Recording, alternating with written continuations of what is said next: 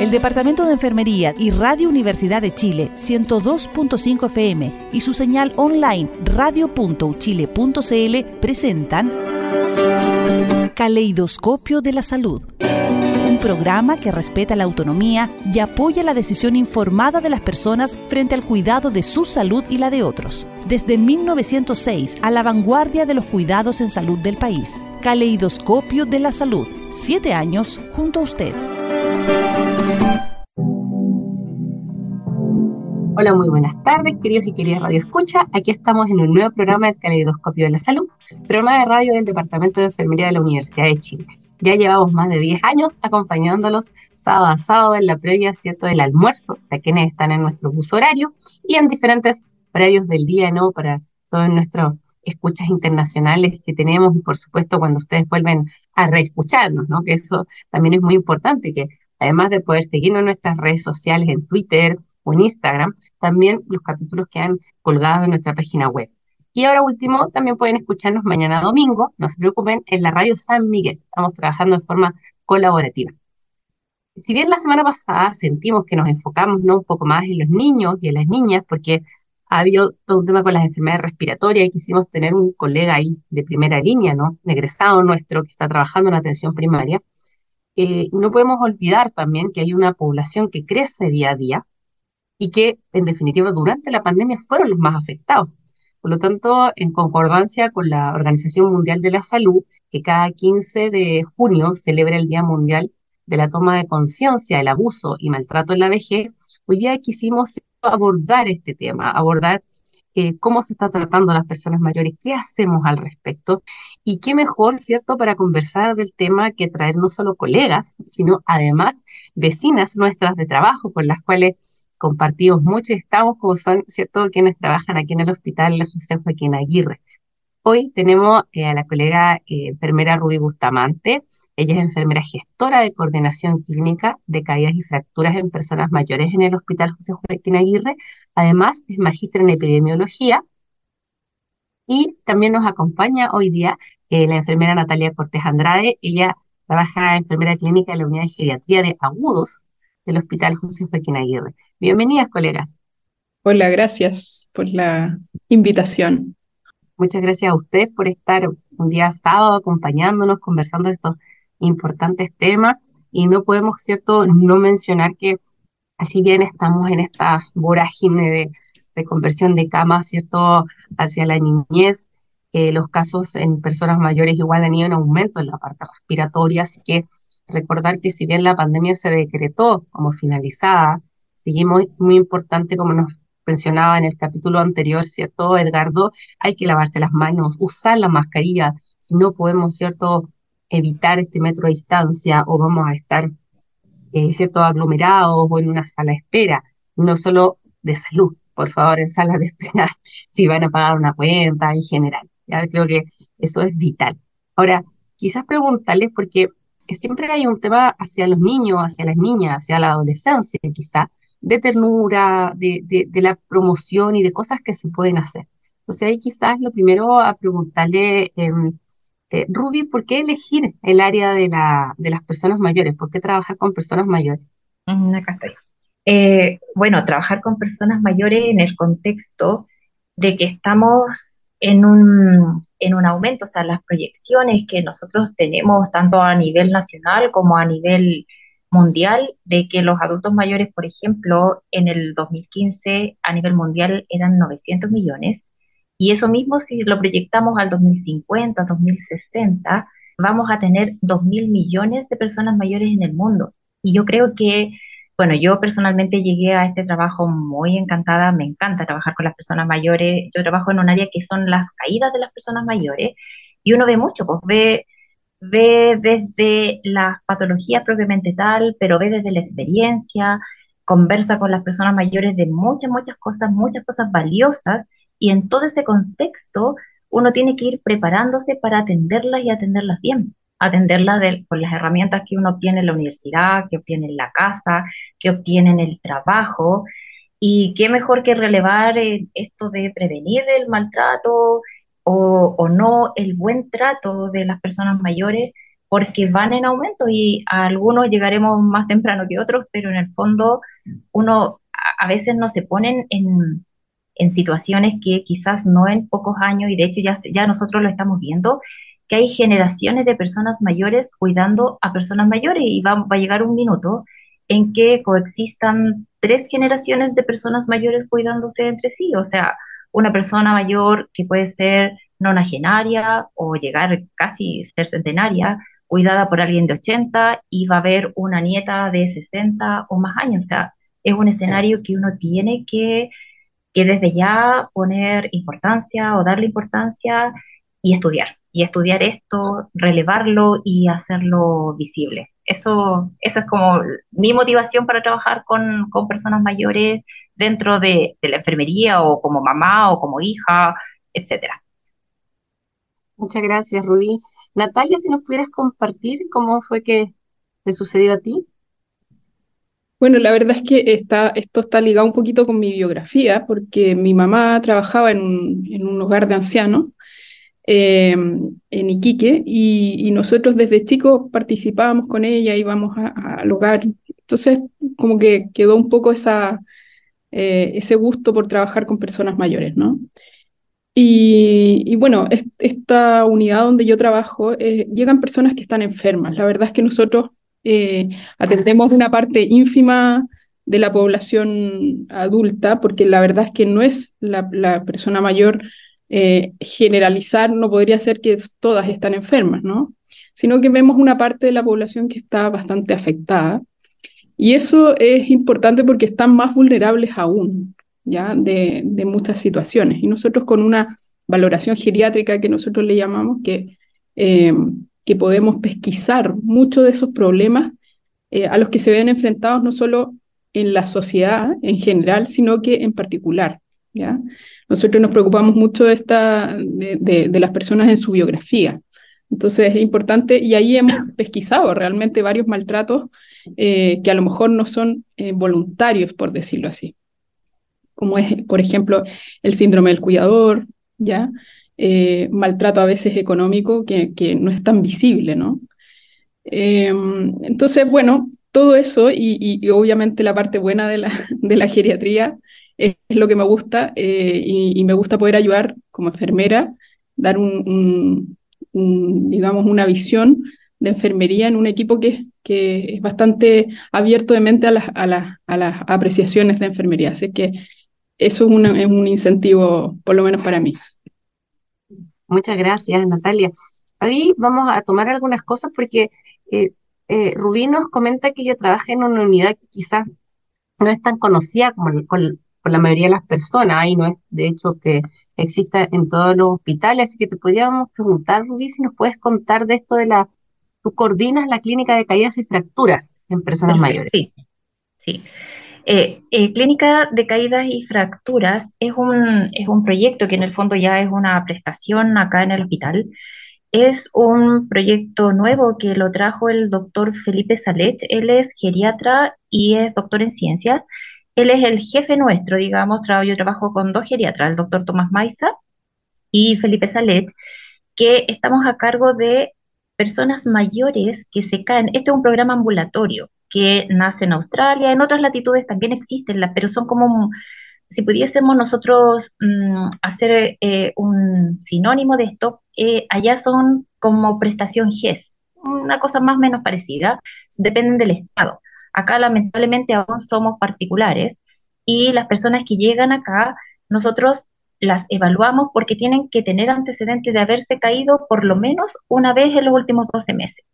Las ingresamos al programa, las evalúo yo como enfermera, con lo que decía Natalia, con esta valoración geriátrica y enfocada en, la, en las caídas. Una valoración bastante larguita y después el mismo día las evalúa el geriatra posterior a, a mí, en donde ve la parte médica, más el complemento de lo que yo obtengo de esa evaluación. Y, en el, y después de eso se van con un programa de intervención que generalmente es kinesiología, dependiendo si, por ejemplo, hay causas vestibulares, van a otorrino o van a cardiología si es que hay algún componente sincopal de la caída. Y yo los sigo en el tiempo. Tenemos fechas preestablecidas, tienen un seguimiento telefónico los pacientes, hasta tener posteriormente una segunda evaluación con el geriatra y conmigo, en donde vemos si, se, si ese paciente ya está en condiciones de alta y eh, lo dejamos a aquellos que no tienen, por ejemplo, un geriatra tratante o un internista tratante o un médico tratante que los sigue en el tiempo, Clínica de Caída los deja acá enganchaditos, entre comillas, con un profesional de, acá de la institución, si es que el paciente quiere, de modo que no se nos pierda en el camino, porque el, rol ahí que yo me he dado cuenta en estos cuatro años que llevamos ya funcionando, es que los pacientes entre medio se pierden, se te, se te pierden por distintas razones y uno de los roles nuestro del seguimiento de clínica de caída es que no se te pierdan y poder eh, continuar hasta poder rehabilitarlos de la mejor forma posible a cada uno. Es como un traje a la medida de cada paciente en que nosotros vemos qué es lo que esa persona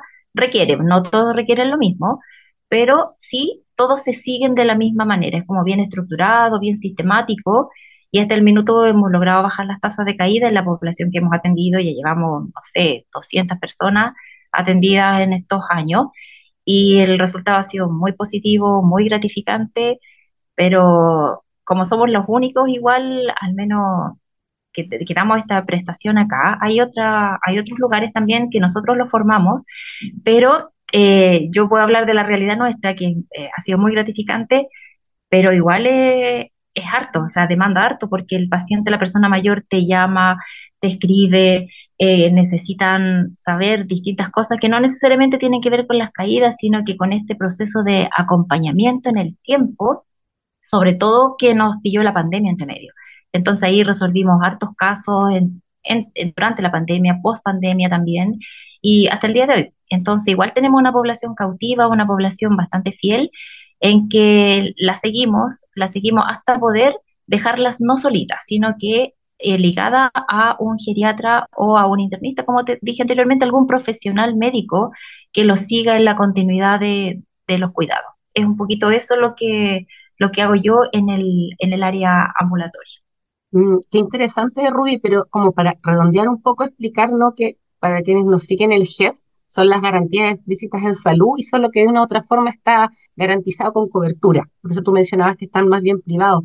Y quizás también enfocar que la especialidad de la geriatría es aquella que ve a las personas mayores. Nosotros hablamos mucho del geriatra, pero en definitiva es el profesional médico, la profesional ¿cierto? en medicina que se especializa y dentro de las opciones tenemos esta especialidad de geriatría o como tú mencionas también el internista, que es el definitiva el que se aboca más a la parte de medicina interna. Este sábado 24 de junio, conversando eh, sobre la toma de conciencia del abuso y del maltrato en la vejez.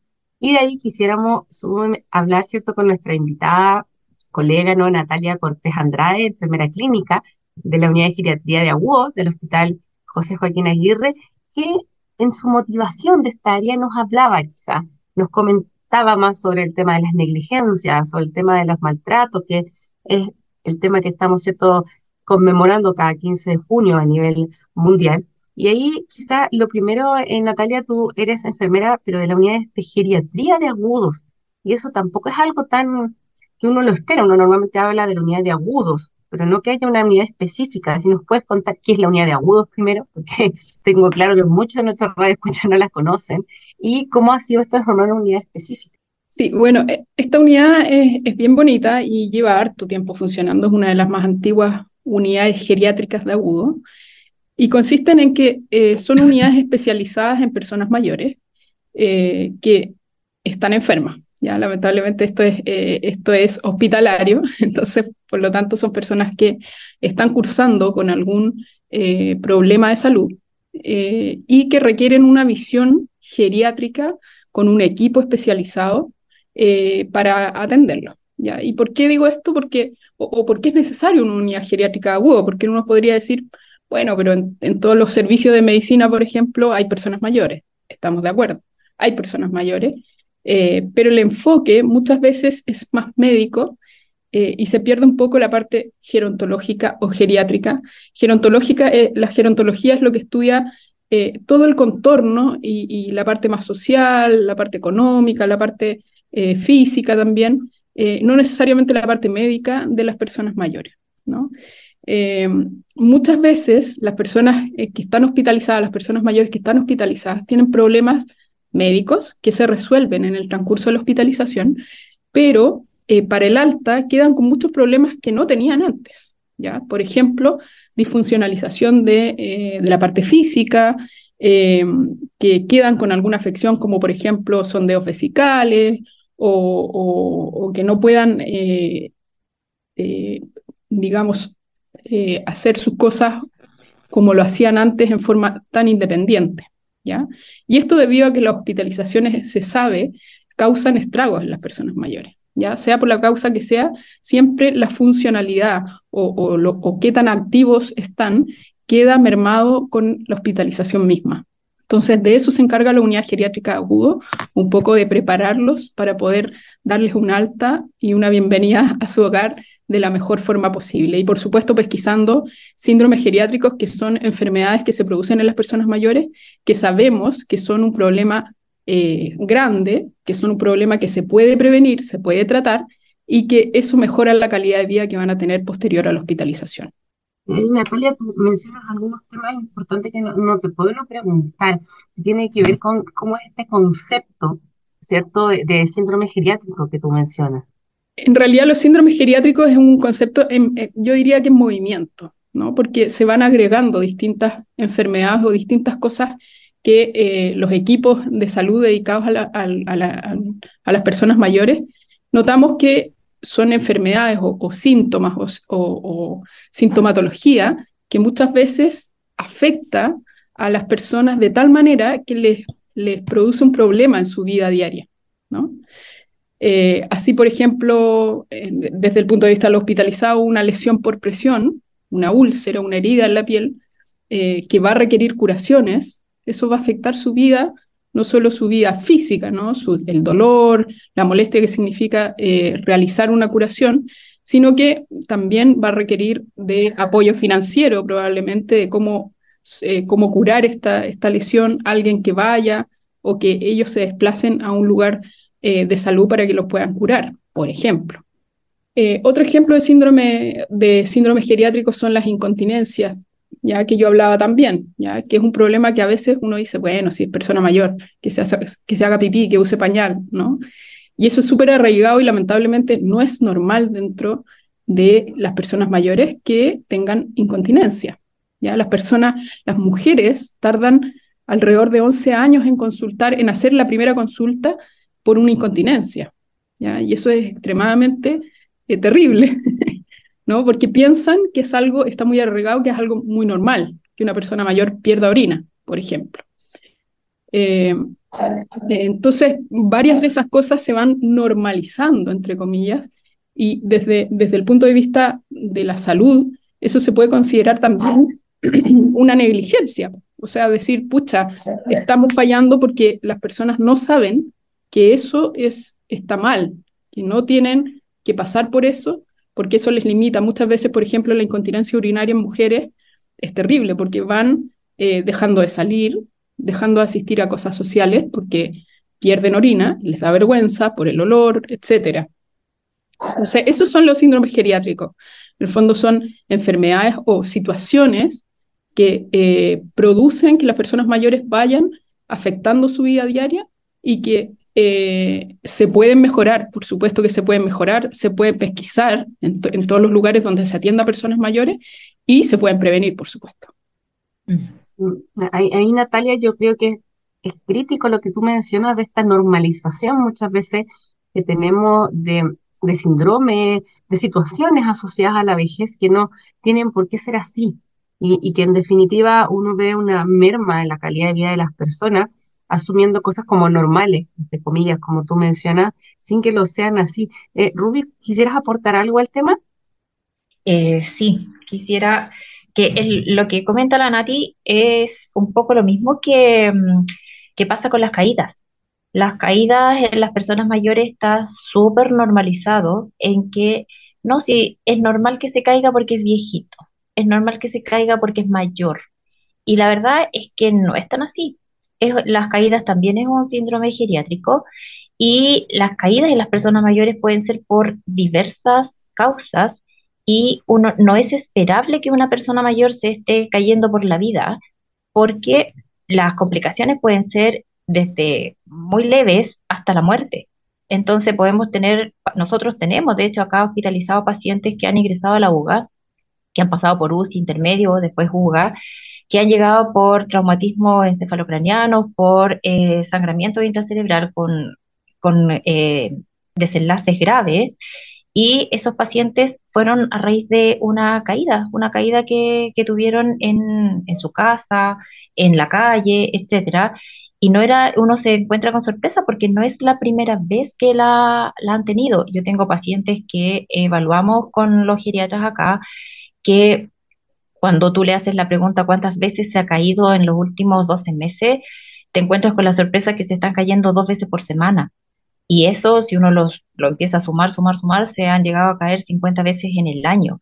Y eso es completamente anormal. O aquellos que se caen una pura vez, pero esa vez es, ha sido tan catastrófica. ¿Por qué? Porque era un paciente, por ejemplo, que usaba anticoagulante, era un paciente que estaba con una arritmia no diagnosticada, era un paciente que necesitaba ser evaluado desde antes.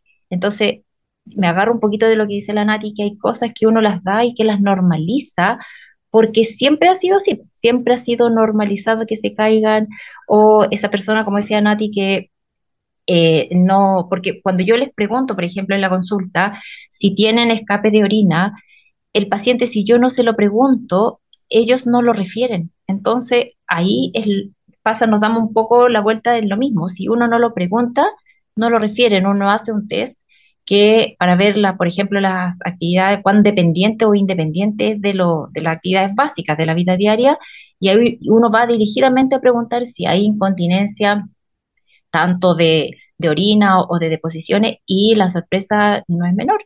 Hay muchos pacientes que no lo refieren si uno no se los pregunta dirigidamente, y menos si espontáneamente, menos lo van a decir. Entonces, hay cosas que uno igual tiene que ir Em, como hablándolas más, yo creo, hablándolas, compartiéndolas, diciendo que son parte de la vida, es parte quizás del proceso de envejecimiento, pero que tienen, tienen solución, se pueden tratar. Acá hay, hay un, departamento en ginecología que trata específicamente todo lo que tiene que ver con piso pélvico y hay muchos pacientes que les va muy bien, les va muy bien y no todos van a resolución quirúrgica. Entonces, hay cosas que uno si se pone a interiorizar bien en esto, se encuentra con sorpresas que tienen, tienen solución y las personas mayores de verdad les cambia no mucho, sino que muchísimo la vida cuando logran solucionar estas cosas que uno las ve como tan mínimas, como caerse, como incontinencia y, muchos otros. Y ahí, como tú dices, Rui, hay que fomentar sobre todo el tema de no normalizar, ¿cierto? Estas rutinas en la vida y más aún que uno ve, hay un, yo me acuerdo muy bien todo el tema de la valoración, como ustedes mencionan, la gente no lo dice. A veces no lo dice por eh, miedo a la vergüenza de sentirlo, de, de, de, que no quiere que el resto la vean, o la sociedad sepa en definitiva que está perdiendo alguna capacidad. Y muchas veces también hay todo este tema de la, la, vergüenza, ¿no? De salir, uno ve que la gente no quiere andar en el andador, no quiere que vean que usa un audífono, por ejemplo, la prótesis, lo cual limita mucho la, la calidad de vida y ahí yo creo que como chilenos y chilenas tenemos que hacernos cargo de este tema que tenemos hacia la vejez. Yo creo que en Chile no, tratamos bien a nuestras personas mayores y sí les pedimos mucho quizás en que apoyen el cuidado de niños y niñas, en otras cosas, pero no les apoyamos, como decía Natalia, en mantenerlos activos, en mejorar su calidad de vida.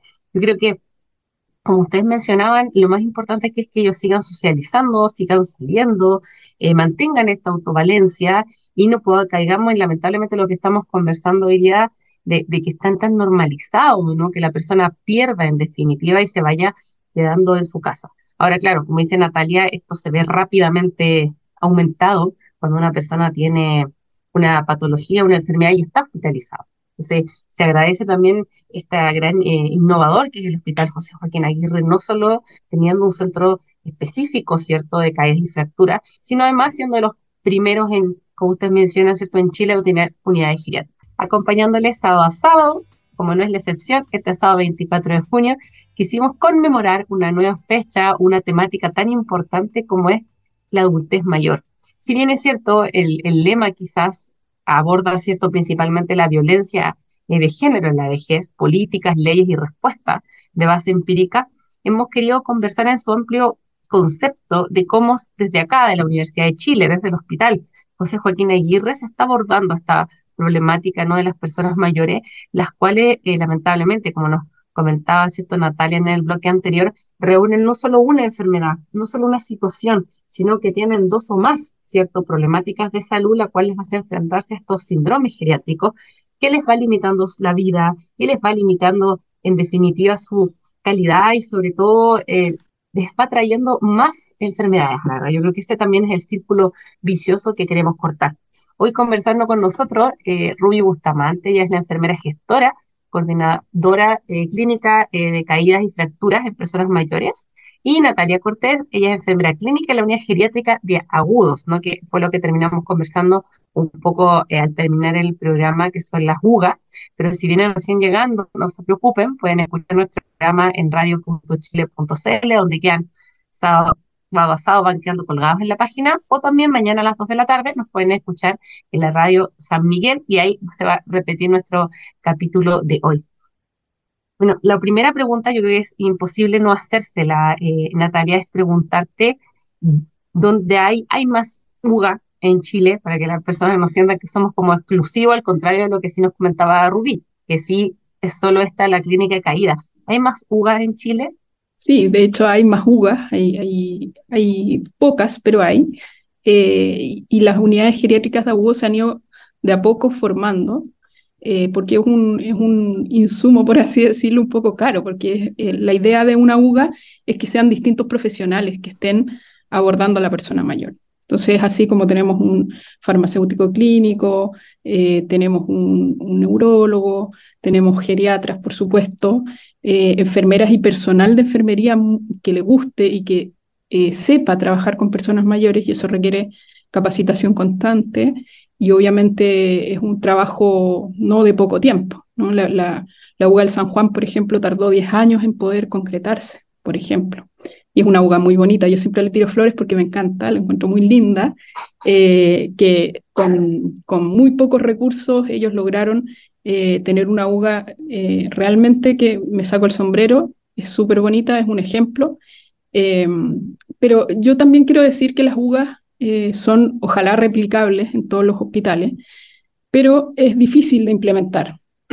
Entonces, perdón. Entonces, lo que, lo que, o la idea que tenemos siempre es tratar de, a lo mejor no decir hagamos UGA, porque es un insumo que es caro y que obviamente no se puede solventar, pero sí tratar de hacer cosas en todas las cuando las personas mayores están hospitalizadas.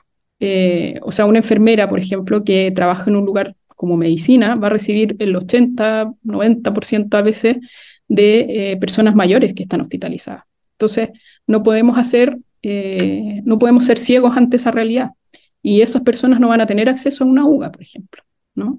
Entonces, la idea es que ojalá esa enfermera pueda pesquisar, pueda eh, disminuir también, pueda pesquisar estos síndromes geriátricos, por ejemplo, intervenirlos, hacerlos visibles muchas veces porque a veces al, médico geriatra, o, sea, al médico que no es geriatra, se, pasan por alto, ¿no? A veces una lesión por presión, por ejemplo, de una persona, va a limitar el cómo se va a ir o cómo va a ser su vida posterior. Y eso lo puede visibilizar una enfermera o enfermero.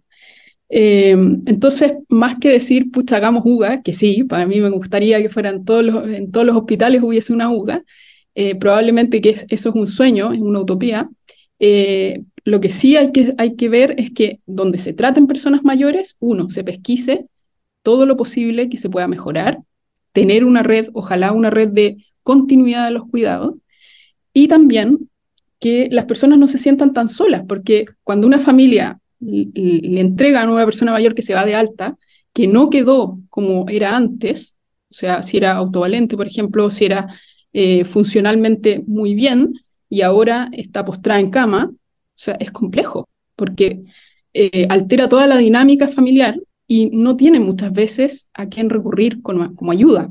Y tampoco los recursos económicos eh, es fácil, digamos, es, caro tener una persona mayor o una persona enferma, ¿ya? Una persona mayor también, por supuesto. Entonces, es complejo. Yo creo que el, el, el, tener UGAS, eh, claro, es un sueño, pero, pero no, no va a ser real, ¿no?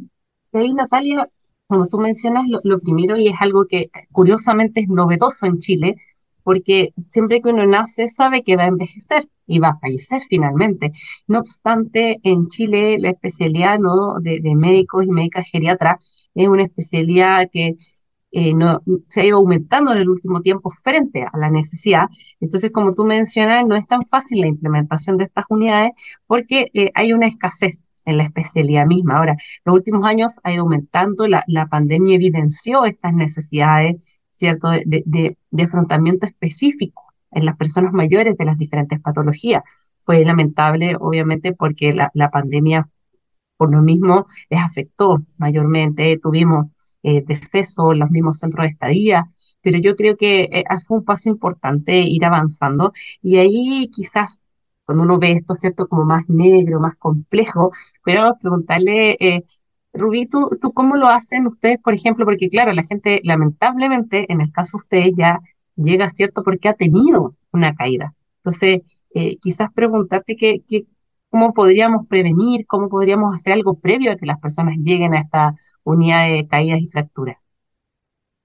Em, sí, mira, se, pueden hacer cosas, la, verdad, se hacen, hay, hay, como varias, hay como varias alternativas. Lo que pasa es que a nosotros, si bien es verdad, nos llegan los pacientes que ya, ya han sufrido caída porque una condición para que ingresen es que la hayan tenido, pero también tenemos pacientes que no necesariamente se han caído, pero funcionalmente nos los derivan porque están más débiles, están más frágiles, que es como el término más, más ad hoc a esto. Y en ese sentido, la parte mm, de desempeño físico acá es fundamental. Es fundamental. ¿Por qué? Porque una persona, una persona mayor y no tan mayor, alguien nosotros mismos, nuestros hijos, la familia que está acostumbrada al ejercicio desde, desde más pequeño, cuando llegan a, a estas edades, en general estas personas no son las que consultan, son aquellas que no tienen como una cultura física o una cultura de desempeño, de ejercicio, como bien arraigada en su, en su vida en general. Y nosotros vemos que les cuesta porque uno siempre, o en general lo está mandando a programas de kine, en que andan súper, muy, muy bien la, la, funcionalidad, porque le medimos un test basal y después nosotros al final le aplicamos lo mismo que en el día cero y vemos que los pacientes mejoran a veces en un 150, en un 200%, en las mismas pruebas que le hicimos de manera inicial.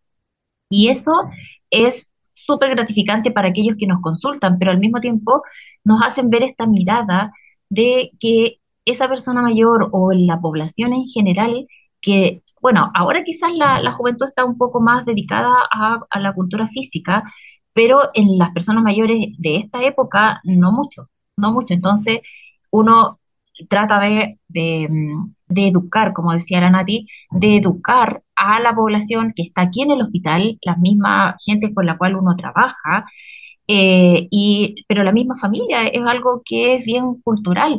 El hecho de tener mejor elasticidad, el hecho de tener una alimentación un poquitito más equilibrada, el hecho de tener ejercicio mental, vale decir, mayor lectura, haciendo cosas que uno se vaya preparando, entre comillas, para la vejez, a pesar de que los jóvenes, los niños, los adultos más jóvenes no lo ven, pero uno que ya lo ve en las personas mayores, uno se da cuenta que churra, la verdad es que sí se podrían haber hecho cosas antes para prevenir y propiciar a que no, no tuvieran una, un proceso de envejecimiento y estos procesos de envejecimiento pueden de verdad ser, ser mejorados, pero teniendo desde los colegios, y yo creo que desde las mismas familias, y, es una cosa así como, como bien cultural, desde, desde la niñez, que es como, como uno ya ve la, ve la, vida o ve la experiencia, la ha hecho ver que, por ejemplo, cosas tan chiquititas y tan mínimas como que a, a los niños enseñarles desde chiquitito a utilizar bien los términos, pues persona mayor, no el abuelito, el tatita, no, porque es, el abuelo es un parentesco de uno, es, no es la persona mayor, el adulto mayor, ese es el término. Bueno, asimismo, ir enseñando a las nuevas generaciones a mantenerse en mejores condiciones físicas, a mantenerse con una alimentación no, no, tan rica en todos estos elementos procesados, tenemos los sellos que nos indican los alimentos, etcétera. Tratar de alguna manera de inculcar eh, esa parte no es fácil, no es fácil porque las personas mayores a muchas no les gustan, hay harto diabético que igual se comen su chocolatito, se comen sus cositas y uno los pilla más por la hemoglobina glicosilada que por, que por otras cosas. Entonces, eso es parte de la cultura y de la cultura nuestra. Y nosotros, que somos enfermeras y toda la gente de la salud, que somos educadores per se, tenemos que también poner ojo en eso. para tener una mejor vejez, hay que tener una juventud, una niñez, una adultez más saludable. Yo creo que también va, va por ahí. Cultivarlas y culturizarlas en esto. Porque nosotros tenemos la academia, por ejemplo, le enseñamos, tenemos alumnas, alumnos de, todas las carreras que pasan por acá, por el hospital. Uno va inculcando esto, pero a veces no es tan efectivo porque hay que partir desde antes. Ese es lo, que yo he visto en este tiempo ya trabajando en geriatría, que para llegar a una mejor vejez o un proceso más saludable de envejecimiento, hay que partir, pero hay que partir desde, desde antes. Y una de las tareas nuestras, al menos mía como enfermera y que se la transmito al geriatra, es, darle esta tarea a esa persona mayor para que en el próximo control, cuando lo veamos, lo interroguemos si volvió a pintar, si ha tenido problemas, por ejemplo, para volver a hacer lo que a él o a ella le gustaba. Porque yo creo que hay que atender de manera holística a esta persona mayor, porque yo lo recibo en el ambulatorio, pero muchas veces vienen desde el área hospitalizada, que ya la Natalia y la gente de la UGA empezó a hacer este camino de que una cosa es la morbilidad, mejorar la parte de la enfermedad.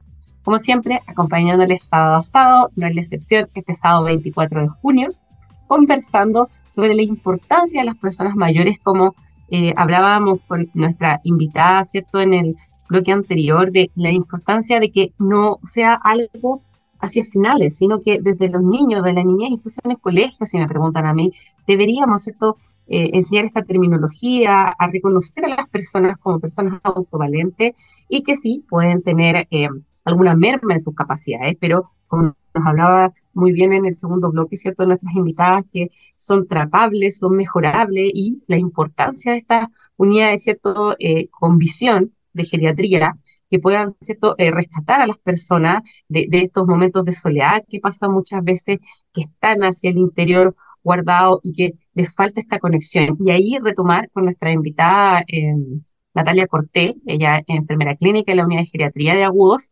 Natalia, tú al comienzo hablaste de, de, que a ti una de las motivaciones que tenías era este tema como de maltrato medio encubierto que había hacia las personas mayores. Quizás ahí si nos pudieras comentar un poco más también de la terminología, de la de la legalidad para que les quede claro a nuestros radioescuchas. Sí, la verdad es que de esto hay bastante, ¿eh? hay bastante, eh, eh, a veces maltrato que, que, que, no se ve como maltrato, lamentablemente, no es visible. entonces, lo primero sería visibilizar este maltrato, ¿ya? el, por ejemplo, cuando llegan a un hospital, que por el hecho de ser personas mayores, le pongan pañal. Eso es súper común. Eh, también no considerarlos en las opiniones. Eso es un maltrato psicológico bien evidente que nosotros vemos. Eh, muchas veces no, no considerarlos en, en, lo que va a venir para ellos. Eh, a veces no informándole incluso a la familia, muchas veces no desea incluso contarles el, diagnóstico. claro, depende de cada caso, ¿no? Depende de cada caso, pero hay, hay, hay cosas que se pueden considerar, pero pero eh, también es un maltrato si es que eh, va a incluir eh, algunas cosas que esta persona puede hacer o debería hacer y no lo dejan hacer. ¿ya? por ejemplo, hay, hay, maltrato que a lo mejor es mínimo, pero que muchas veces pasa en nuestra sociedad, que viven, vive una familia en la casa de la persona mayor y a veces no la dejan tomar decisiones tan simples como qué comida hacer, y que toda su vida fue ella la que decidió, ¿ya? Y por el hecho de ser persona mayor, eh, solamente no se le empieza a tomar la opinión y lo empiezan a, a, dejar de lado, ¿no? También el, el, problema de la pesquisa o, el, el, maltrato económico. Hay mucho maltrato económico muchas veces porque también es una sociedad que no ayuda cuando tenemos una persona mayor eh, en una familia que, que, tiene escasos recursos y que tiene, no sé, tres hijos eh, y que tiene otras necesidades. Muchas veces la persona mayor pasa a, solventar esto eh, a esta familia económicamente. ¿no? O al cuidado de los, de los hijos, que muchas veces también a veces no se le pregunta, ¿no? no es, por, no es por, porque ella quiera o él quiera, sino que se impone el cuidado de los nietos y eso también es un maltrato encubierto. Es un maltrato que no, porque no se toma la opinión de la persona mayor. O sea, lo ideal es que una persona mayor que ya vivió, que ya crió, que ya trabajó, esté en ese periodo, en este periodo, eh, pasándolo bien, tratando de eh, la parte económica, eh, vivirla como, como quiera, ¿no? No que se lo impongan, ni mucho menos sin su opinión. Y también otro maltrato que a lo mejor no es tan visto, pero pero que sí se puede notar es la desatención, la desatención de salud, por ejemplo. Nosotros hemos visto personas que, están, eh, que no han consultado en salud porque no pueden eh, y que la familia tampoco se preocupa de eso, ¿ya? Eh, o que están muy desatendidas desde el punto de vista de los cuidados en general, ¿ya? y lo otro que también es súper frecuente en nuestra sociedad, lamentablemente, es que personas mayores, por ahí lo mencionó Rui, personas mayores al cuidado de otras personas mayores. Eh, eso es más frecuente de lo que nosotros creemos. ¿ya? Entonces, todas esas cosas yo creo que son eh, ejemplos de eh, maltrato no visible, que no, que, no, que no se ve o que no se nombra en una sociedad. Y en una sociedad chilena que es muy, también es muy, muy machista todavía, y somos las mujeres las que cuidamos, lamentablemente, y habitualmente es una hermana de, de esta familia que no trabaja o que deja de trabajar para cuidar eh, y que está 24/7, todo el año cuidando. Ni siquiera tiene una hora de respiro, nada. Entonces, ahí vienen otros síndromes, que es como el síndrome del cuidador, que también eh, le llamamos. Muchas gracias, eh, Natalia. Ruby, ¿algo quisieras aportar en esta temática? sí, yo quisiera quizás ponerle, uno, ponerle números a lo que la Nati habló, cosa que encuentro que también es importante, porque uno, la información la que levantar desde las fuentes, desde la evidencia, y si uno mira la literatura, por ejemplo, la prevalencia general del adulto mayor con maltrato es alrededor de un 15.7%. Y si uno va desglosando esto, se encuentra con, por ejemplo, que el, maltrato psicológico que habló la Nati es el que, es el que puntea, el que está primero. Hay la evidencia de un 11% de personas mayores presentan o que se ha denunciado el maltrato es de característica eh, psicológica, que uno podría al tiro pensar, no, es el físico, lo que uno ve en la televisión, pero en el fondo lo que uno ve en la tele, lo que muestran las noticias, muchas veces son como cosas que son objetos de delito, ya son cosas más, más graves, hay agresiones, hay, hay, ¿cómo se llaman? Estos casos que hubo un maltrato tal que llegó hasta la televisión por la gravedad extrema que eso se suscitó con una persona mayor, que la encontraron amarrada, que la encontraron encerrada, pero eso ya es causal de delito y eso es más grave aún. Porque, por ejemplo, si nosotros vemos la cifra, la, el maltrato económico, este que hablaba Natalia, es alrededor de un 6%, y el físico está en un 2% de lo reportado, de lo que la literatura nos habla, y cuando la Nati menciona de esto de los descuidos, de, no tener una persona mayor con su eh, parte médica adecuada, con la alimentación adecuada, que se llama en términos en término, eh, nuestro es, es maltrato por negligencia, eso también es alta la prevalencia, alrededor de un 4%. Y también uno a esto podría agregar que hay características que uno podría eh, sospechar tanto como perfiles de la persona que abusa como perfiles de la persona abusada. Por ejemplo, la literatura habla que el perfil de la persona abusada, de la persona mayor que es abusada, en general son mujeres. En general son mujeres de más de 75 años y que tienen dependencia, son dependientes de otras personas, son dependientes de tanto las actividades básicas de vida diaria como las instrumentales es decir, ir a comprar, hacer transacciones comerciales, tomar la locomoción colectiva, son personas que ya no lo pueden hacer. Y eh, muchas de estas mujeres o de estas personas mayores eh, abusadas tienen problemas cognitivos, ya pueden pasar desde leve a tener ya una demencia avanzada. Y así como hay características de el abusado, el abusador en general lo que nos muestra la, la literatura, lo que nos muestra los artículos, en general son hombres, mira, en general son hombres, son hombres entre 35 a 45 años mayoritariamente, es gente que eh, fue siempre dependiente económicamente de un otro. Y en este minuto encontró una persona mayor susceptible de poder económicamente usufructuar de su ganancia o de su economía. Y son problemas que pueden tener, o sea, son personas que tienen o pueden tener problemas mentales o problemas psiquiátricos importantes que no necesariamente están diagnosticados.